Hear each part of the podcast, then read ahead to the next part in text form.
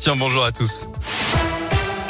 À la une, Emmanuel Macron attendu à Lyon à la fin du mois. C'est ce qu'a affirmé hier le Progrès qui indique que le chef de l'État devrait être présent au salon du CIRA, l'événement mondial de la gastronomie prévu du 23 au 27 septembre.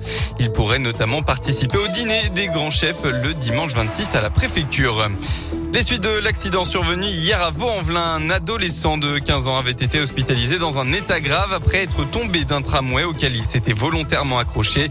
Selon plusieurs médias, le jeune homme est décédé des suites de ses blessures à l'hôpital. Un mot de politique à Villeurbanne, le PS doit entériner aujourd'hui et demain la réélection de son premier secrétaire Olivier Faure et le vote en interne pour confirmer la candidature d'Anne Hidalgo. Pour rappel, jeudi, Olivier Faure a finalement disposé de sa seule concurrente au poste de premier secrétaire, la maire de devant Envelin, Hélène Geoffroy, avec plus de 70% des voix. On poursuit avec l'opération La Voie est libre. Aujourd'hui à Lyon, une soixantaine de rues seront réservées en priorité aux piétons, en presqu'île et dans plusieurs quartiers commerçants de la ville. C'est une opération unique en France. Deux jours pour euh, plonger dans l'histoire de la métropole de Lyon. Les journées du patrimoine, c'est aujourd'hui et demain dans toutes les communes qui participent, hein, une cinquantaine au total.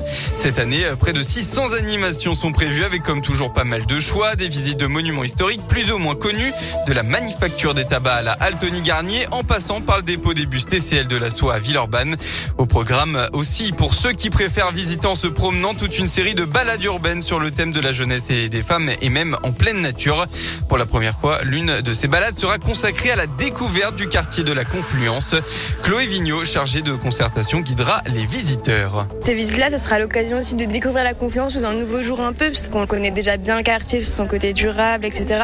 Mais peu sur euh, la thématique qui est cette année, qui est la jeunesse. Ce sera l'occasion de découvrir, par exemple, les transformations urbaines, architecturales en lien avec l'éducation, comme l'université catholique, qui était une ancienne prison réhabilitée, ou le nouveau groupe scolaire, qui est une ancienne halle du marché gros réhabilité. Attention, si la plupart des activités sont gratuites, mieux vaut se renseigner avant et surtout penser à réserver son créneau en ligne. De nombreux sites exigent également le pass sanitaire. On vous a mis toutes les infos et les bons plans sur radioscope.com.